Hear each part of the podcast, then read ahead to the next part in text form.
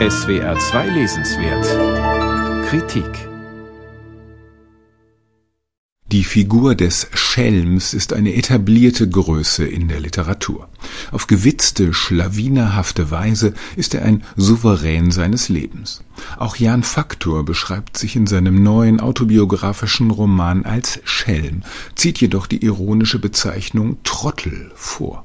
Der Trottel hat viel vom Schelm, es gibt jedoch auch eine dunkle Seite des Versagens und Versäumens. Trotteltum als Schicksal und Fluch, wie es einer der härtesten Sätze des Buches formuliert.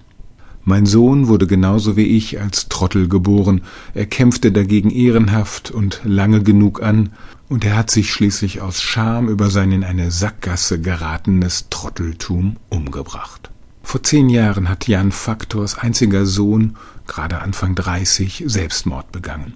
Dieses Unfassbare ist das zentrale dunkle Motiv des Romans. Ein Vater erzählt von der Katastrophe seines Lebens, die er über lange Zeit nur mit vielen Medikamenten durchstehen konnte, bis das Wirksamste ein wenig half, die vergehende Zeit. In seinem Buch vergegenwärtigt er nun die Leidensgeschichte des psychisch kranken Sohnes, berichtet von seiner frühen Verdüsterung, seinen jugendlichen Depressionen und Manien und seinen eigenwilligen Versuchen, mit dem Chaos des Lebens zu Rande zu kommen, bis schließlich alles um ihn zu bröckeln begann. Von den Sohnkapiteln abgesehen ist Trottel allerdings ein höchst übermütiges Werk. Das gilt vor allem für die vielen grotesk komischen historischen Miniaturen und Anekdoten aus dem Alltag der DDR.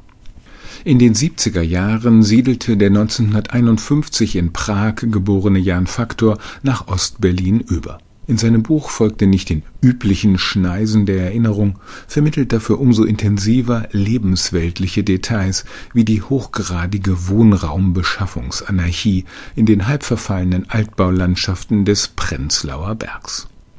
Mit einer aus historischem Abstand zunehmenden Weichzeichnung der DDR will Faktor nichts zu tun haben. Bei aller Skurrilität wird sie in seiner Darstellung als geduckte Angstgesellschaft erkennbar. Dennoch versteht sich der Roman auch als Liebeserklärung an die alte, verschlafene DDR. Sie betrifft jedoch gerade nicht den Aufbauwillen, sondern die Kaputtheit und Unzulänglichkeit der DDR als Voraussetzung eines improvisierten, von zu viel Ehrgeiz verschonten, eben leicht vertrottelten Lebensstils, in dem sich Faktor mit Frau und Sohn einrichten konnte. Die Handlung des Romans, sofern davon überhaupt die Rede sein kann, bleibt ganz auf Faktors eigenes Leben und Erleben beschränkt. Unerschöpflich ist jedoch der sprachliche Erfindungsreichtum, die Lust an der Wortspielerei und an karlauernden Neologismen. Der Autor brennt eine verbale Pyrotechnik ab, als wollte er eine Entsprechung finden zum flammenden Budenzauber seiner im Buch ausgiebig gefeierten Lieblingsband Rammstein. So liest sich Trottel als kreuz und quer resonierendes Schwadronierkunstwerk, das mit lustiger Selbstreferenzialität und vielen kommentierenden Fußnoten ständig mit sich selbst beschäftigt ist. Bevor man dessen überdrüssig wird, fügt der Autor wieder ein Kapitel über den kranken Sohn ein, in dem die übermütige Stimmung umschlägt. Ernst und Trauer tendieren zu schlichten Worten. Jan Faktor hat den Roman mit 15 parodistischen Eigenrezensionen im Buchdeckel gerahmt.